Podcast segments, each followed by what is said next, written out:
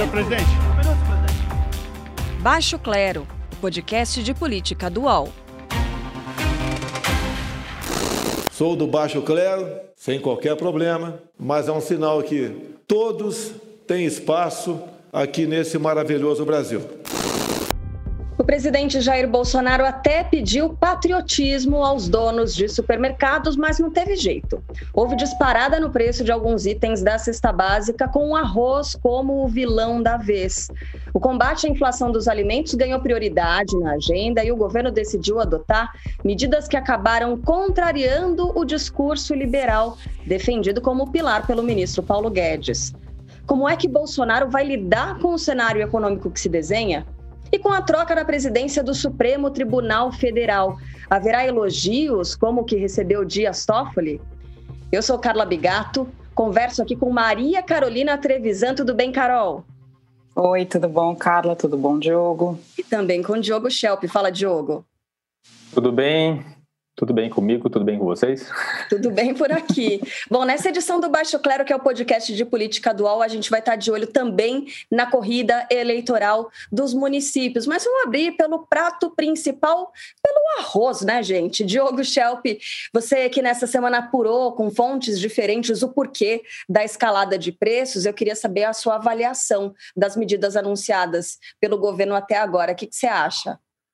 Olha, Carla, é, surgiram várias explicações para o aumento nos, nos preços dos alimentos, né? E de fato parece que é um conjunto de fatores que influenciou. Então, por exemplo, o arroz estava é, 15 reais 5 quilos antes da pandemia, agora está cerca de 40 reais. É, é, um aumento enorme. Então, tem várias explicações. Uma delas é, por exemplo, a retenção de exportação em outros países, né? Por causa da pandemia. Países como China, Tailândia, Índia, Vietnã e próprios Estados Unidos, que são exportadores de arroz, reduziram as exportações por uma questão de segurança alimentar. Né? Isso provocou uma alta nos preços internacionais. Aí teve no Brasil um câmbio alto, um dólar alto, que favorece a exportação. É mais vantajoso exportar né?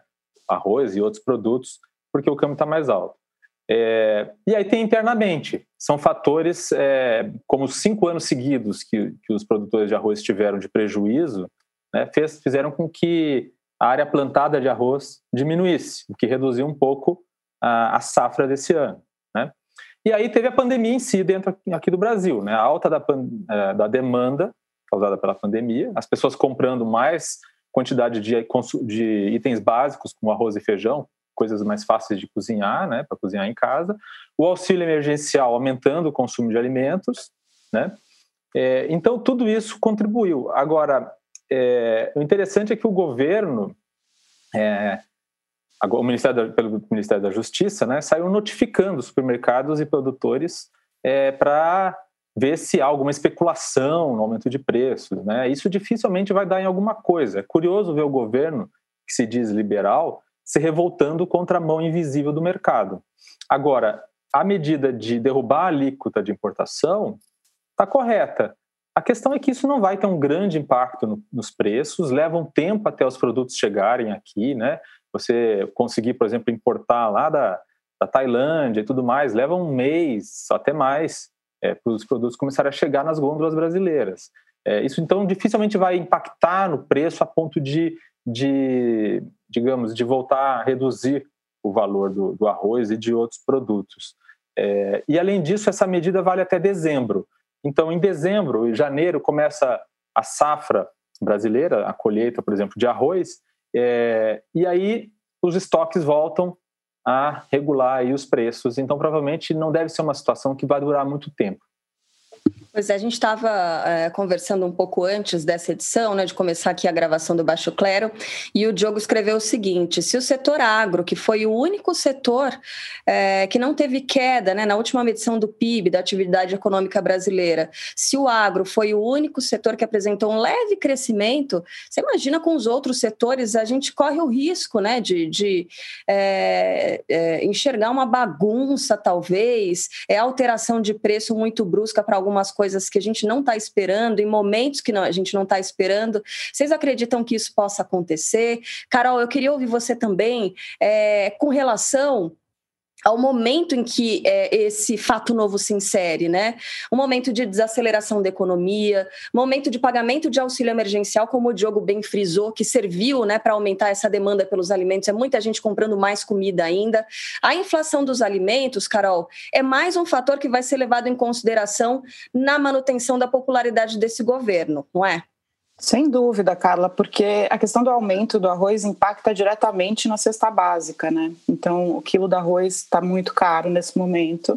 A saca que vai, que vai na cesta básica também está muito mais cara é, sei lá, o preço de vários ônibus que o cara vai lá para conseguir comprar a cesta básica. Né? Então, isso tem um impacto direto sobre essa população mais pobre, e isso pode também impactar na popularidade do presidente Bolsonaro, uma vez que o auxílio emergencial vai é, cair pela metade, né, 300 reais, que é a proposta do governo, até o final do ano. Então, isso pode acontecer também. Mas eu queria fazer uma pergunta antes para o Diogo e depois voltar para esse cenário da popularidade do Bolsonaro. É, porque eu, eu tive apurando também a questão do arroz e queria saber se você sabe alguma coisa, Diogo, sobre esse estoque para segurança alimentar que de, o Brasil deveria ter, né? Por que, que o Brasil vendeu tanto e não ficou com uma parte do arroz para consumo interno? Né? Eu cheguei a questionar a Conab, né, Companhia Nacional de Abastecimento, e eles me disseram agora, acabou de chegar essa resposta, diz que tem um estoque de 4,3 milhões de toneladas de arroz não parece suficiente, né? Você sabe alguma coisa sobre isso, como política de segurança alimentar? Olha, Carol, o que eu sei, é, que eu entrevistei essa semana o presidente da Federa Arroz, é, que é a Federação das Associações de Arrozeiros, é, que ele me disse o seguinte, que tem estoque, que as grandes beneficiadoras, empresas beneficiadoras de arroz, fizeram estoque de arroz, compraram arroz, é, e possivelmente estejam. Aí é uma questão que eu não, não, não pude checar com as próprias é, beneficiadoras, é, até porque é, essa pergunta foi feita por outros jornalistas para a Associação de, de, de, Indústria de Arroz e a, informa, a, a, resposta é que não, eles não têm essa informação, ou seja, não sabem quanto que tem. É, mas, enfim, segundo esse, esse presidente dessa associação que representa os produtores de arroz, ele diz que tem sim estoque é, nas, nas beneficiadoras, estoque que dura que é suficiente para atender a demanda brasileira até o fim do ano. Né? Uhum. Então, é, como eu falei, é, ainda que isso seja verdade, esse não seria o, o, único fator, a única explicação para a alta do arroz. Tem todos esses fatores internacionais também. Né? Uhum. E a previsão, diz o Conab, é que até fevereiro de 2021 o Brasil vai importar 700 mil toneladas de arroz. Então, é, a gente vai ter que importar arroz além de tudo, né? Nesse cenário de alto dólar, enfim, é, vamos ver como é que vai ficar a composição dos preços né, na, na, nos supermercados, nas grandes distribuidoras, ela passa também por essa avaliação do estoque, né? Se existe estoque no país, eu imagino que essa compra ela seja feita para uma venda futura e a partir daí, com essa medida que foi feita agora, talvez o governo consiga segurar é, um pouco mais é, essa disparada dos preços, né, alta dos preços, ainda que seja uma compra de longo prazo, né, do arroz importado. Aliás, chegou mensagem aqui, ó, algumas perguntas que a gente recebeu da audiência aqui do Baixo Clero, mensagem de Mateus. Mateus pergunta o seguinte, e é né, essa questão que está tá colocada aí, não é contraditório o governo se dizer liberal e tentar interferir no preço do arroz? O que é que vocês acham? A gente falou sobre isso em alguns outros episódios também do Baixo Clero, né, Carol e Diogo, sobre é, essa desconstrução da personalidade, digamos assim, as características principais do governo Bolsonaro e muito em relação ao plano econômico se desmontando, né? É, e isso, pelo jeito, não necessariamente está é, derrubando a popularidade do presidente, que continua com, com a aprovação, é, se não em alta, mas mantida, né, Carol?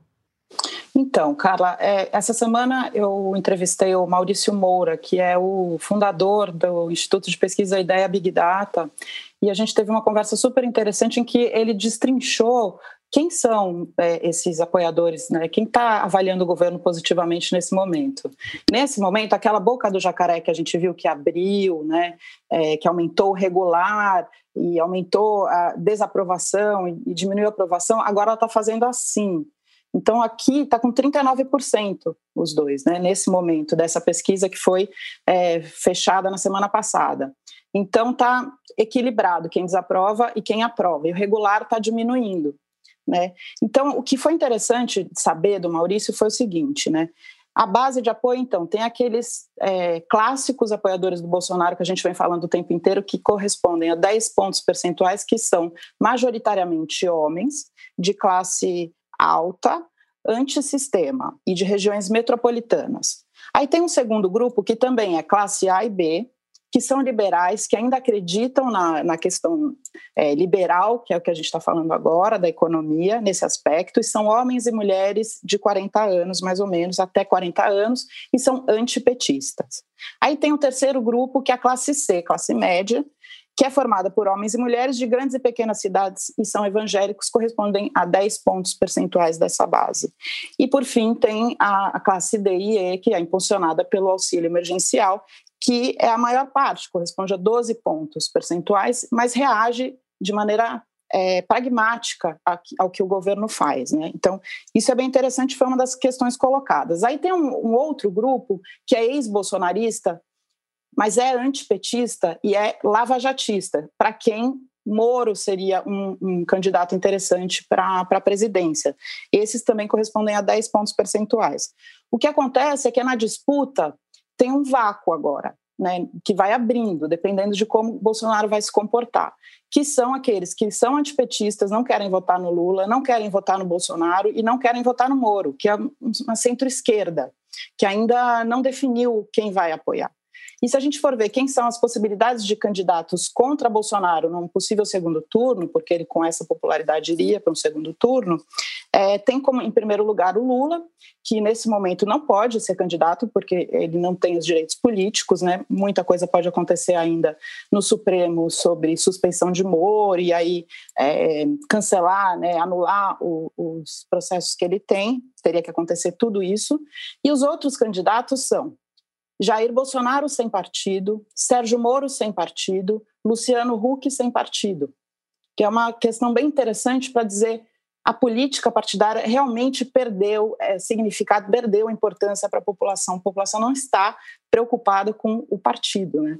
Então, mas classicamente a, a, a, uma eleição presidencial precisa, o candidato tem que ser conhecido no Brasil inteiro. Quem desses candidatos é mais conhecido, né? Talvez Luciano Huck, né, porque tem tá na televisão, quem? Aí é o candidato da Globo. Enfim, tem um páreo interessante que pode rolar a partir disso, Carla. Diogo, sua avaliação sobre esse é, sobre essa descaracterização né, do, do uhum. modelo Bolsonaro vendido no período pré-eleição para isso que a gente está vendo agora. Queima muito filme, o eleitor fica decepcionado. É, qual é a sua projeção com relação à popularidade? Carla, é, uma coisa que fica claro esse ano é que o Bolsonaro se despiu da fachada que o elegeu, né?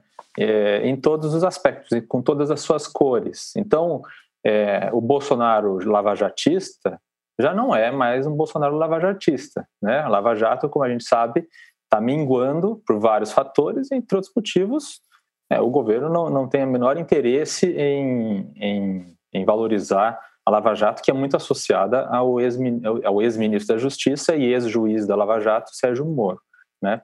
Esse, é um, esse é um aspecto. Na questão econômica, Bolsonaro percebeu, está percebendo, que o brasileiro gosta de Estado que gasta, é, não de Estado que, que fica correndo atrás de teto de, é, teto de gastos e assim por diante, né? que é a pauta do ministro da Economia, Paulo Guedes. É, então, o Bolsonaro está cada vez mais é, despido da fachada e, e, mais ele mesmo. Né? Ele sempre foi, na verdade, um desenvolvimentista. Como deputado, as, as pautas dele, né, o que ele defendia era uma defesa desenvolvimentista, e essa ala desenvolvimentista, que é uma ala militar no governo, que defende é, essa linha, está ficando cada vez mais forte. Então, é, essa história de, de chamar os supermercados, produtores e tentar encontrar um culpado, um bode expiatório para a alta dos preços, é, vai um pouco nessa linha, né? Isso, deixa eu aproveitar pegar carona aqui na citação da Carol sobre os personagens que devem concorrer às eleições de 2022. É, a gente tem novas figuras chegando por aí. Aliás, na presidência do Supremo Tribunal Federal, a gente tem é, nessa quinta-feira acontecendo a posse do ministro Luiz Fux, que vai ter pela frente decisões bem importantes que podem envolver, sim, as eleições de 2022. Né? Ele vai é, certamente ter que decidir, ou pelo menos encaminhar algum tipo de decisão com relação à prisão depois de condenação em segunda instância, tem questão de aborto para ser discutida também, tem descriminalização do uso é, de drogas, de maconha, enfim. O ministro Luiz Fux, né, que começa agora, que senta na cadeira uh, da presidência do Supremo Tribunal Federal, tem muitos desafios, mas eu queria ouvir de vocês é, quais são as expectativas né, para o que vem pela frente. E também queria ouvir, vamos começar com o Diogo, sobre é, essa fala do presidente Jair Bolsonaro, né, na última sessão que foi presidida pelo ministro Dias Toffoli, em que ele elogiou Dias Toffoli, elogiou a atuação desse ministro do Supremo Tribunal Federal, que foi indicado pelo ex-presidente Lula e deixou a cadeira da presidência sendo elogiado pelo Bolsonaro, né? Que, que trajetória mais doida, que coisa mais irônica, que despedida mais irônica. Queria saber de você, Diogo, se tem alguma, uh, se você consegue enxergar similaridades aí entre o que foi a presidência do Dias Toffoli e o que pode ser a do Luiz Fux. É, nossa, são várias perguntas juntas, mas enfim. É... Ai, desculpa. Não, Eu me empolguei bem. aqui, Diogo. Vou tentar, me, tentar organizar aqui a ideia. Ah, bom, a primeira coisa, é, o, a gente sabe que o presidente teve um ano de vários embates com o STF. Né? É, entre outras coisas, te, teve, por exemplo, o inquérito das fake news, que foi uma criação do Dias Toffoli e que incomodou muito os bolsonaristas. Né?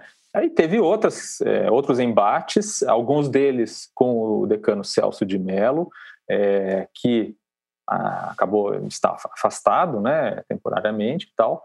É, mas o que, que mostra? Entre outras coisas, bom, Bolsonaro já, já demonstrou, já algumas semanas atrás, que ele queria baixar o tom, tanto com o Congresso quanto com o STF. Então tem essa, esse aspecto de, de, de reconexão aí com, com esses poderes. A outra questão é que o Dias Toffoli ele tem uma característica que é uma característica de interlocução com os outros poderes. Né? O Dias Toffoli teve, teve uma presidência de interlocução com o Congresso, muito forte de interlocução com, com o Poder Executivo muito forte. Mesmo nos momentos é, tensos, o Dias Toffoli é, adotou essa postura de, de, digamos, estender a mão. Né? O que se diz sobre o Luiz Fux é que ele não tem tanto esse perfil.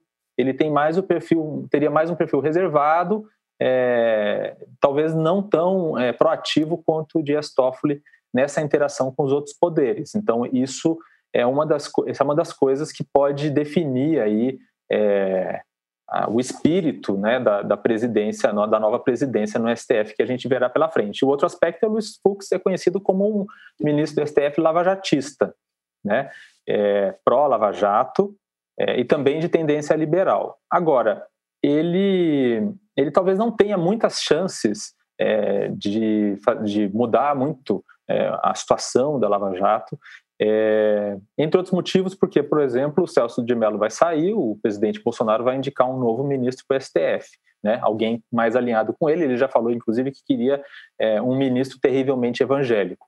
É, então, aí vem a questão da pauta de costumes, né? na, na qual o Luiz Fux também é, costuma ser mais liberal. Enfim, são vários fatores aí, mas o que talvez a gente tenha pela frente, que se pode dizer, é uma presidência do STF mais modesta, mais low profile, muito técnica é, e pautado nessas, nessas questões que eu falei, na ética e, na, e nas questões culturais. É, Carol, você concorda? É interessante que aquele livro Os 11, né, que foi lançado recentemente, conta um pouco uhum. dos ministros e da composição da atual e da é, de um pouquinho antes do que a gente tem agora, né, nesse ano de 2020. E aí as personalidades dos ministros elas aparecem. Eu acho interessante a história do ministro Luiz Fux, hoje presidente, né, do, do Supremo Tribunal Federal, jogando futebol com o pessoal no Rio de Janeiro. Carol, qual é a imagem que você faz agora do novo presidente do STF e o que, que você projeta projeta né, para essa gestão que vem aí?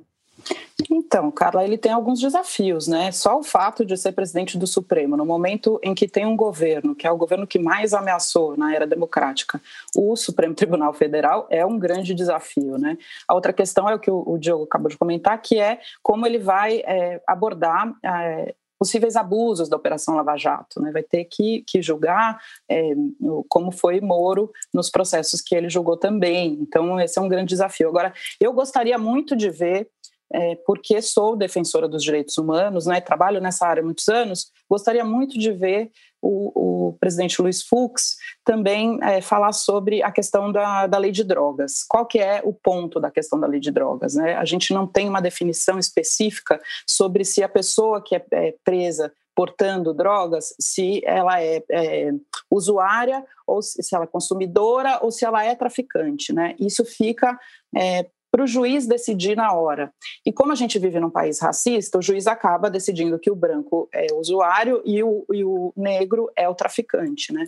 E a gente sabe também que os tribunais de justiça, apesar de existir uma lei chamada tráfico privilegiado, que põe que deve, a pena deve ser cumprida é, em liberdade, penas alternativas, isso não é seguido pelos tribunais de justiça. Né? Então, sabendo que o Supremo Tribunal Federal considerou, considerou o sistema prisional brasileiro como um estado inconstitucional de coisas, ou seja, onde não é possível viver, não é digno de vida, como ele vai lidar com essa questão? Será que ele vai finalmente regulamentar a questão do, da quantidade de drogas para ser consumidor ou para ser traficante? Como isso vai ser definido? Eu gostaria muito que ele tratasse desse tema, mas não parece ser o perfil dele. É um perfil discreto. Ele já disse que vai ter deferência com o governo, mas eu espero que ele não aceite ser ameaçado pelo governo Bolsonaro, né? Então, vamos ver se como é que vai ser. Bom, vou seguir aqui com a nossa pauta de hoje, eleições municipais, né? A gente prometeu falar sobre é, as eleições municipais. Há pouco a gente falou da aprovação é, dos eleitores com relação ao governo federal.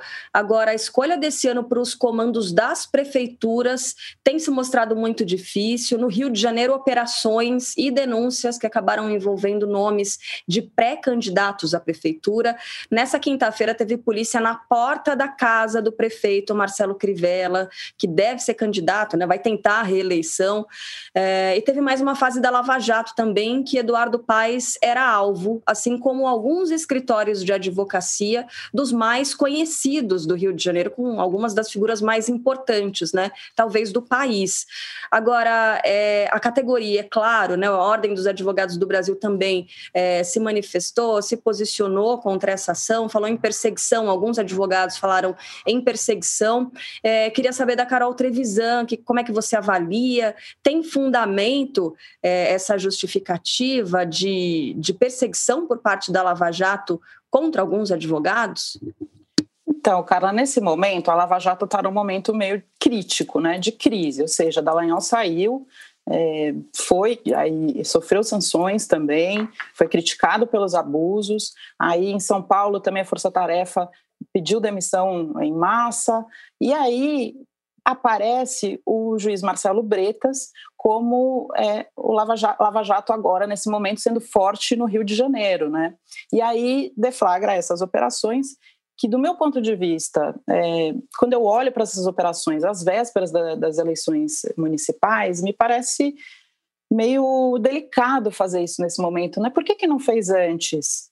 Quer dizer, você faz uma busca e apreensão na casa do prefeito, que já está numa situação bastante frágil, vamos é, combinar aqui. E aí é, entra na casa dele, apreende o celular dele, para poder achar as, as provas que um delator disse que existem, teria outros meios de fazer isso sem mexer dessa maneira tão é, abrupta na prefeitura, né? ali no, no Crivella, que já está em situação delicada. Logo depois que isso aconteceu, ele encontrou o presidente Bolsonaro.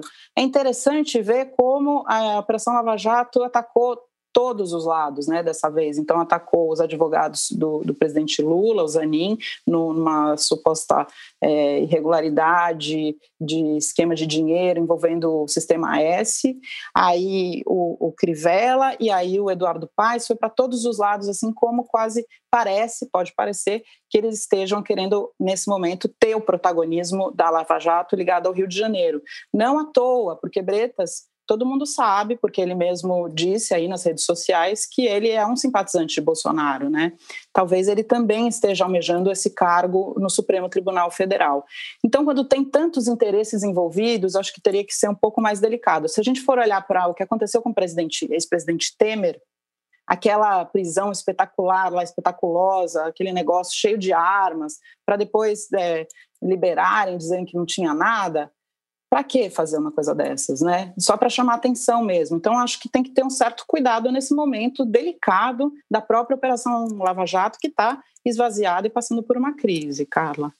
É, Carla, é, diga, Diogo. Só, só, uma questão aqui sobre a, sobre a disputa eleitoral, né? Pensando como, como essas denúncias, essas suspeitas é, podem impactar no, no processo eleitoral é, do Rio de Janeiro, é, o que se, eu acho que o que se pode dizer é que uma denúncia, do ponto de vista eleitoral, uma denúncia de corrupção anula a outra, né? Porque é, tem dois candidatos envolvidos é, ou citados aí em suspeitas de corrupção. Um é o prefeito, um prefeito mal avaliado, porque o Marcelo Crivella só tem 20% de aprovação, é, e o outro era o favorito nas pesquisas até recentemente. Então, assim, é ruim para os dois, mas aparentemente não impacta tanto, né? Porque um anula o outro. Pode vir um terceiro candidato tentando tirar vantagem né, com um discurso de pureza ética e tal. Mas aí o Eduardo Paes é, diz, como aliás já fez, é, tá vendo? Avisei que votar em candidato surpresa ia dar problema, né? Ele falou isso sobre o Witzel, comparou o Witzel, que é o governador afastado do Rio de Janeiro, a um Kinder Ovo, né? É, porque era uma surpresa ali dentro, né? E o Paes vai continuar usando esse discurso. Então o Paes continua sendo favorito nessa, nessas circunstâncias. Ele tinha 25% é, das intenções de voto, Marcelo Crivella com 16%, e depois vinha Benedita da Silva e Marta Rocha com, com 7%, bem lá atrás. Então, é, eu acredito aí que o cenário não vai mudar muito, mesmo com todo esse noticiário negativo para os dois favoritos. Ô, Diogo, com relação à corrida eleitoral em São Paulo, o cenário está bem emboladão também, né? É, cara, são quase 20 candidatos, tem, tem embolados tanto à direita quanto à esquerda, né? Tem candidatos à esquerda de, de Gengis Khan e candidatos à direita de Bolsonaro, se é que vocês entendem o que eu quero dizer com isso. É, e no meio tem de tudo, tá? No meio tem de todo, todos os matizes, né? Na esquerda, os candidatos tentam se apresentar como opção pós-PT, a não ser o próprio candidato do PT, obviamente. E na direita, temos os candidatos bolsonaristas e anti-bolsonaristas, né? todos eles tentando, de alguma forma, conquistar o eleitor que deu vitória ao Bolsonaro na cidade em 2018. Né? Então, vai ser, como eu escrevi essa semana, vai, vai ser fogo cruzado em todos os lados. Né? Pois é. Vocês acham que o que? Briga de foice é só no Rio de Janeiro? Não, em São Paulo uhum. também. O negócio está feio. Mais uma pergunta da nossa audiência. A Cláudia diz o seguinte: eleições municipais nesse período de pandemia, será que a gente pode confiar na segurança de todo o processo? A gente teve a divulgação, né, por parte do Tribunal Superior Eleitoral de regras. Cada eleitor vai ter que levar a própria caneta de casa. E aí eu imagino que vários ambulantes vão se posicionar ali na frente dos locais de votação para vender caneta, assim como acontece nos vestibulares, né? Já que cada eleitor vai ter que levar o seu, não vai ter contato direto com o mesário e tudo mais. Na avaliação de vocês, é, dá para projetar que as eleições terão presença em massa dos eleitores nesse ano? As pessoas vão se sentir seguras para seguir até os locais de votação? O que, que você acha, Carol? Primeiro você. Carla, espero que sim. Eu espero que exista segurança para todo mundo poder ir votar, porque é um direito super importante que a gente tem que, que lutar por ele, né? E é um exercício democrático, né?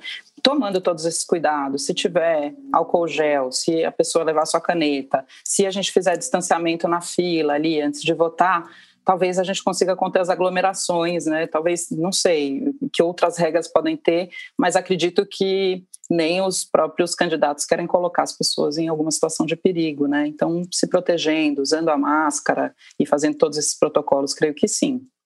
Cláudia, né? Eu faço é. minhas palavras da Carol, eu concordo plenamente. Eu acho que tem que é, não dá para a gente prever né, se vai ter aglomerações ou não, ou mesmo se, qual é o risco que, aparentemente, pelas regras, pelos protocolos, é, está, está sendo adotado o que precisa ser adotado. Agora, a gente tem que torcer para que as pessoas realmente saiam de casa, coloquem as máscaras, façam, tomem, tomem todos os cuidados, porque é importantíssimo que elas votem. é, como a gente pode ver, né, como está acontecendo no Rio de Janeiro, é fundamental que as pessoas votem e votem com consciência. Carla, é. Uma questão interessante que o Maurício Moura me falou em relação aos Estados Unidos, que ele é professor lá na George Washington University, que é difícil fazer a, a avaliação da pesquisa porque é, justamente as pessoas, as pesquisas estão dizendo que 80 milhões de pessoas vão votar por correio, né? Será que isso é possível, né? Muita gente. Você é um processo muito diferente, né?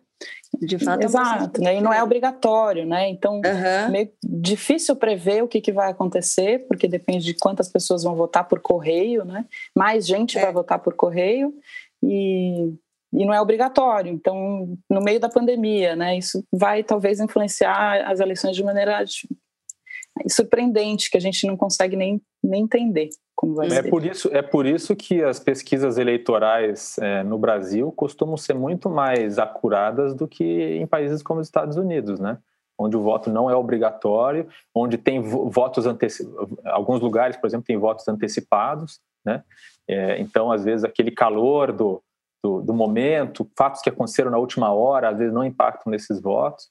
É, por isso, esse é um dos fatores, né? Que uhum. nos Estados Unidos é tão difícil prever os resultados.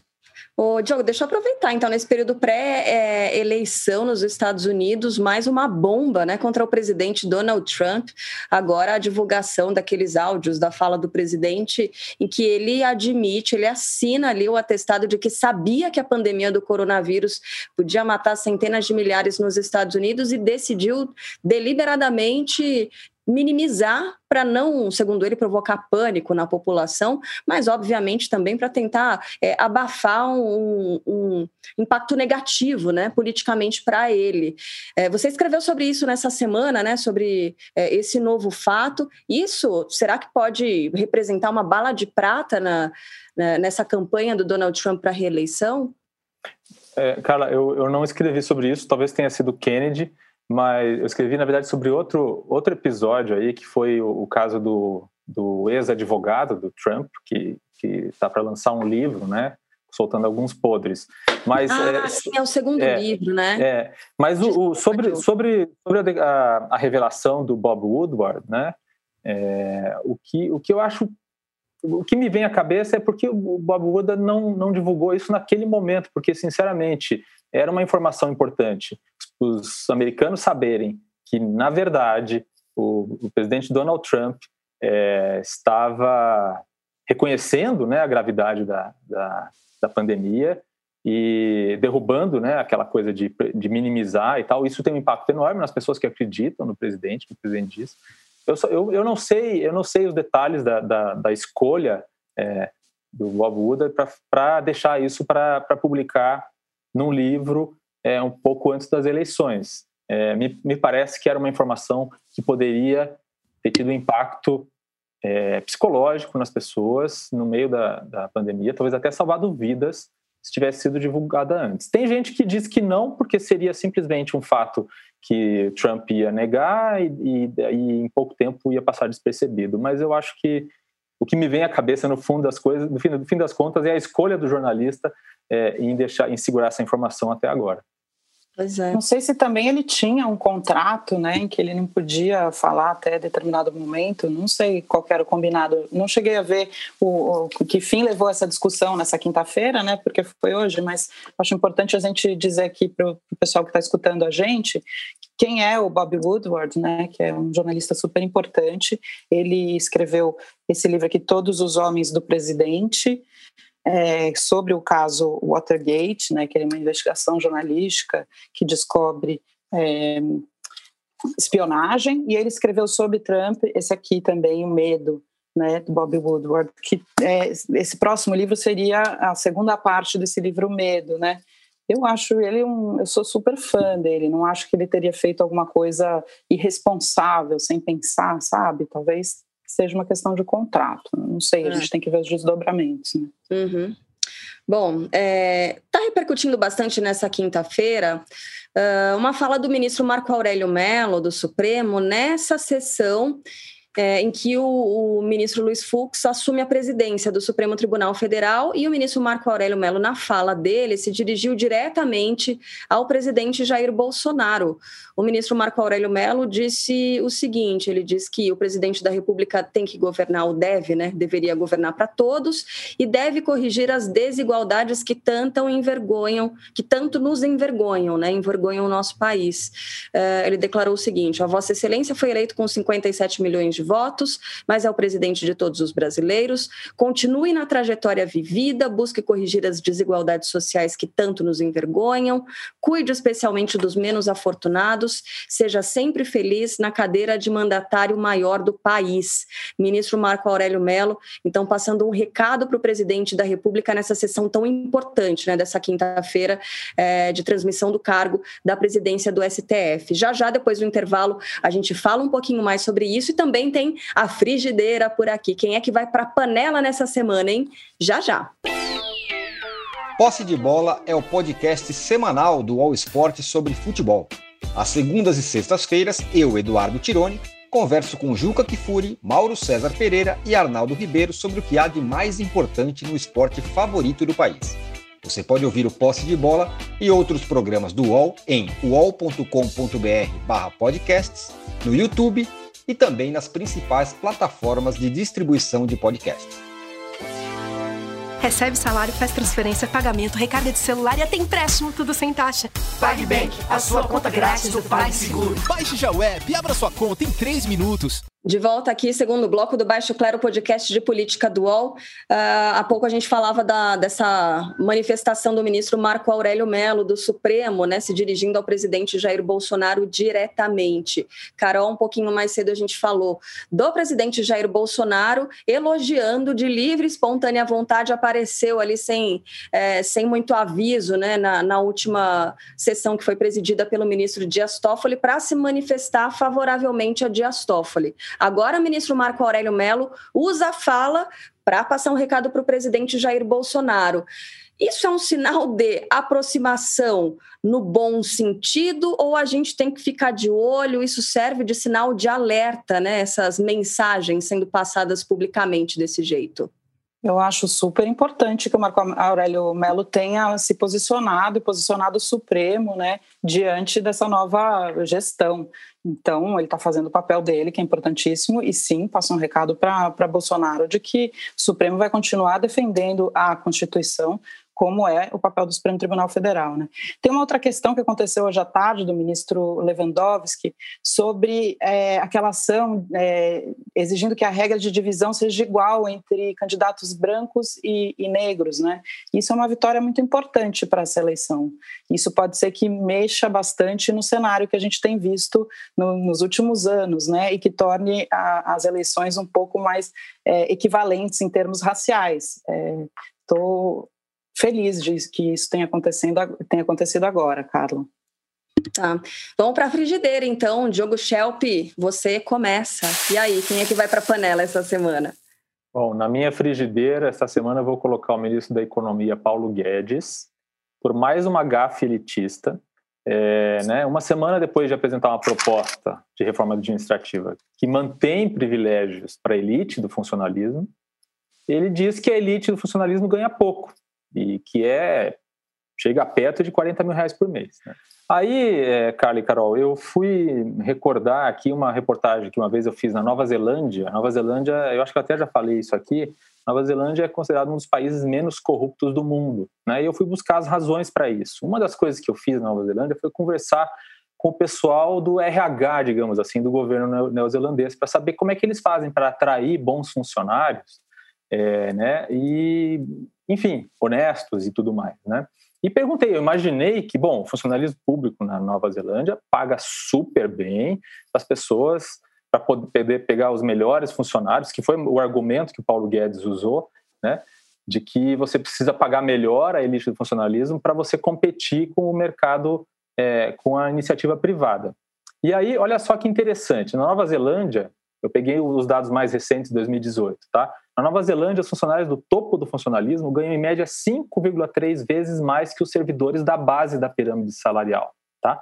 No setor privado, na Nova Zelândia também, os altos executivos ganham entre 30 e 50 vezes mais do que a média dos trabalhadores. Ou seja, no funcionalismo público da Nova Zelândia, a diferença entre aqueles que ganham mais e aqueles que ganham menos não é tão grande. Né? Então, é, essa ideia de que você precisa ter, é, reforçar ainda mais a, a elite do funcionalismo com salários ainda mais altos, ainda mais distantes da base, não se sustenta com o exemplo de um dos países que tem um dos melhores serviços públicos do mundo. Carol. Bom, essa semana. Roubou o, seu, roubou o seu indicado, porque se fosse o meu também seria o ministro Paulo Guedes, viu? Não me conformo com essa afirmação de que o, né, os funcionários que estão ali no topo da cadeia alimentar do funcionalismo público ainda ganham um pouco. Não, tudo bem, que eles. Quem quer ganhar mais tem total liberdade para ganhar mais, vai para o serviço privado, né? Vai para a iniciativa privada. E as pessoas que deixam esses cargos públicos, elas conseguem ganhar muito dinheiro sim depois, né? Numa carreira prestando consulta consultoria, dando palestra. É injustificável isso, olhar para cima e nunca olhar para baixo. Então, se eu fosse indicar alguém para frigideira, o Diogo hoje teria roubado o meu indicado. Não é o seu caso, Carol, é isso? Não é meu caso, mas eu ah, é, acho justíssima essa frigideira do Diogo hoje, sua também, Carla, porque, enfim, é uma pessoa, Paulo Guedes é uma pessoa que só sabe pensar em, na base do bilhão e do trilhão, né? Mas na, na, ali na, nas pessoas que precisam mesmo ter é, grana para poder comer, ele não está pensando direito, né? Faz tempo. Então, super top a frigideira de vocês. Agora, eu vou botar uma outra pessoa que eu acho que merece também, e é nesse sentido também, que é o vice-presidente Mourão. Porque ele culpou o auxílio emergencial pela alta do arroz e também negou que é, a Amazônia esteja sofrendo queimadas. É, e arranjou uma treta com Leonardo DiCaprio, enfim, coisas que não condizem ao cargo de vice-presidente da República, né? Bastante irresponsável, me pareceu essa afirmação, e por isso ele está no meu refogado da semana, Carla. Fez muito bem. Aliás, pagou um mico, né? O vice-presidente da República que acabou é, postando aí, retuitando, digamos assim, é uma, um vídeo que foi feito por uma associação de é, produtores rurais do norte do país que defendem justamente que a Amazônia não está em chamas, que não está sendo queimada, e eles colocam o mico-leão dourado como espécime da Amazônia, quando na verdade o mico-leão dourado só existe na Mata Atlântica, né? e, sobretudo, no Rio de Janeiro. O ministro acabou é, retuitando isso aí, passando para frente um vídeo que, na verdade, se Sem checar, né? Uma sem checar. News pagou um grande mico o vice-presidente da República. Está apoiada também, viu? Vocês estão muito afiados na frigideira, apoia os dois. Bom, a gente Obrigada. encerra assim o Baixo Clero, o episódio de hoje, o podcast de política do UOL, sempre convidando você a participar pelos perfis do UOL Notícias, arroba UOL Notícias, pelo Instagram, também pelo Twitter. Carol, Diogo, um beijo para vocês, até a semana que vem. Até mais, um beijo, pessoal. gente. Muito obrigada. Beijo, gente. Obrigada. Até mais. Baixo Clero tem apresentação de Carla Bigato, Maria Carolina Trevisan e Diogo Schelp. Produção de Leonardo Martins e Diego Henrique de Carvalho. Edição de áudio, João Pedro Pinheiro. Coordenação, Juliana Carpanês e Marco Sérgio Silva. Está encerrada a sessão!